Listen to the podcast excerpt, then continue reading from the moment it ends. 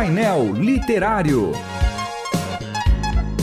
Livros e autores que valem a pena ler. Painel Literário. Sejam todos bem-vindos ao painel literário da Rádio Transmundial e como sempre eu sou o João Paulo Gouveia, estou aqui com o pastor Júnior Martins e o pastor Márcio Sarraf e a gente falando sobre mais um livro do Dr. Russell Shedd que é Criação e Graça, uma revelação sobre as revelações de Deus. E eu já começo passando o pastor Júnior, para o pastor Júnior falar do que se trata esse livro. Oi, João, alegria estar aqui novamente, mais um livro do Dr. Shedd falando sobre um tema importantíssimo para teologia, importante para os debates teológicos, para a relação da teologia com a política, com a economia, com a vida da igreja, com, com a natureza, enfim, que é exatamente a questão que existe de como Deus se revela, né, de como Deus se mostra para o homem. A gente sabe que o cristianismo, né, ele é a religião da revelação, ou seja, o que nós sabemos a respeito de Deus e dos seus planos só sabemos por aquilo que revelou.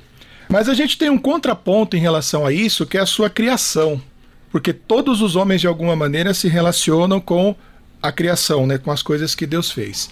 Então, uma das questões do livro é exatamente entender em que ponto as coisas reveladas elas podem nos levar a um conhecimento de Deus e de como ele trouxe essa revelação dessas coisas especiais para nós. Então, o Dr. Shed ele vai trabalhar a questão de Deus, obviamente, se revelando através da criação, Aí ele vai usar referências bem conhecidas nossas, como Salmo 19, que diz que toda a natureza revela a presença de Deus, Atos 4:17, passagens também do livro de Romanos, e ele vai comparar como a criação estabelecida a partir de uma ordem revela uma, uma mente inteligente por trás dela.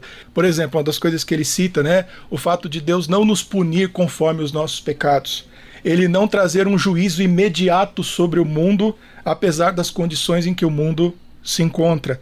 Ele diz que isso também é um ato de revelação de Deus através da natureza, ou seja, existe uma certa tranquilidade, há espaço para arrependimento, uhum. a igreja está pregando. Ele fala também da revelação de Cristo, é o máximo dessa, eu vou chamar de simbiose, né?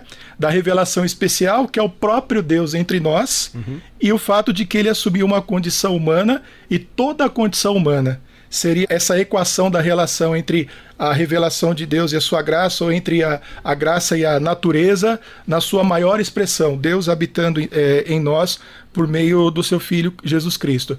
Em outras palavras, nós estamos cercados pelo amor de Deus, pela sua graça e por manifestações especiais e também, eu não sei se a gente pode chamar, mas é o termo que se usa, da sua graça comum que faz chover na horta do justo e do ímpio na mesma intensidade. Verdade. Pastor Márcio, ah, ele falava sobre a revelação, a gente vai tentar separar as duas, tanto a geral como a especial.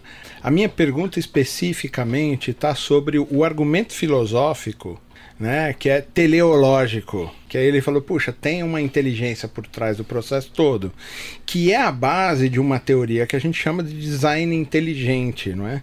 De que chega essa conclusão olhando o processo estrutural da natureza, de que ela não poderia ter aparecido a partir do caos de qualquer jeito, não foi coincidência. Tem coisas que elas precisavam existir para que né? A priori elas precisavam existir para que realmente as coisas acontecessem. Esse é um argumento válido porque é um argumento filosófico. Ele é válido de verdade para gente que é de igreja, para gente que tem fé em Cristo Jesus? Sim, João, ele faz todo sentido. Nosso Deus, o Deus que é revelado na Escritura, que tem a sua revelação máxima em Cristo, ele é um ser inteligente. A, a criação é um ato de graça a inteligência é uma evidência incontestável da graça de Deus. Ah, o modo como as coisas funcionam, é, tudo orgânico, tudo tem método, tudo tem sentido, nada não tem ponta solta. As coisas são muito concatenadas, relacionadas, é, tanto do ponto de vista biológico quanto de todas as, as leis da natureza, física, química e até nas relações humanas, João. Nós podemos perceber a criação de Deus aí presente no próprio ser humano, do ponto de vista de vontade, de decisão, de pensamento, de sentimentos mesmo, a emoção. Tudo isso é a graça de Deus. Então essa inteligência, ela não é outra coisa senão uma expressão inconteste da graça de Deus, do seu poder, da sua grandeza e, é claro, da sua inteligência. A teoria do design inteligente, que é muito bem trabalhada pelo professor Marcos Eberlin, Eberlin é uma teoria muito interessante. Ela encontra respaldo bíblico, ela não é bíblica intrinsecamente, mas ela encontra respaldo bíblico, sem dúvida.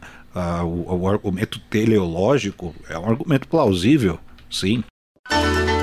Você está ouvindo Painel Literário. Ô, Pastor Júnior, quando, quando a gente fala sobre essa questão do, dos, dos argumentos filosóficos, a gente está assumindo uma outra matéria, não é? Para satisfazer, talvez, a consciência humana ou o pensamento humano. É, o quanto isso realmente é válido, a gente abrir mão de argumentos sociológicos, argumentos. Porque aí a evolução também vai cair nesse tipo de coisa. Ela vai eliminar o divino do processo, vai dizer que a, a, a inteligência que a gente vê por trás da natureza é intrínseca na própria natureza. É a própria natureza que se refaz porque ela tem inteligência própria e não necessariamente alguém que está junto. O quanto utilizar de argumentos extra-bíblicos ou de outras matérias que não teológicas para tentar justificar a existência de Deus e o processo da criação é válido no estudo teológico. Olha que interessante. A gente tenderia, num primeiro momento, sem muita reflexão, a tentar rechaçar qualquer tipo de, de estrutura de pensamento que a gente supõe que está fora do cristianismo ou fora da graça de Deus e tentar invalidá-lo. Quando na verdade parece que o nosso pensamento ele deve ir na direção contrária, ou seja, ver que Deus está revelado naquilo que nós fragmentamos. Uhum. Ou seja, para mim Deus é o Deus da sociologia, é o Deus da filosofia e tudo mais. Quando a gente pega os argumentos, vamos pegar o evolucionismo darwinista, vamos pegar o materialismo dialético do, do, do Karl Marx, vamos uhum. pegar, sei lá, o mito do eterno retorno do, do filósofo do Nietzsche. Nenhum deles é teleológico, ou seja, nenhum deles foi construído sob a hipótese de que, a que existe história, não existe história, e que existe é, princípio, meio e fim tudo o que acontece. O cristianismo, sim. Só que você tem uma filosofia cristã que revela, por exemplo, a, a neocalvinista eh, que vem da Holanda, do Kuyper, do, do, do Doivert, por exemplo, que eles defendem muito, de uma forma muito bíblica, muito filosófica, muito sociológica, de que Deus eh, está na história ele está presente nas artes, na cultura, na filosofia e todas elas trabalham para uma finalidade. Quando a gente usa os argumentos da sociologia e da filosofia, nós não estamos invadindo áreas que são nossas, uhum. nós estamos, na verdade, apenas é, retomando algo que sempre foi um patrimônio divino sempre foram instrumentos, então, que Deus deu ao homem para que o homem conhecesse, vivesse e praticasse a sua vontade. Ah, pastor Márcio, ele falou sobre a revelação, né? Sobre olhar a criação e perceber Deus nisso. A gente fragmentou e passou a desaperceber Deus no processo todo. Paulo fala que a, o homem fica indesculpável, né, quando não vê. O quanto realmente não perceber Deus na criação torna a gente indesculpável. É pecado, né, João? É rebeldia contra Deus, é uma negação da pessoa de Deus, da sua graça. É interessante, eu estava ouvindo aí o pastor Júnior discorrendo e pensando em Gênesis 1, não tem como. A, a, Bíblia começa dizendo que Deus criou todas as coisas, né? Ela não começa dizendo que Deus existe. é interessante, né? Até porque já é um pressuposto definido. É, né? e, e, há quem diga que não dá nem para dizer que Deus existe, aquela teologia um pouco mais profunda, né? Existencialismo do Kierkegaard. É, porque, porque a existência é uma existência, então Deus é ele transcende a existência, olha só. Mas Deus criou todas as coisas e Deus criou o homem, né?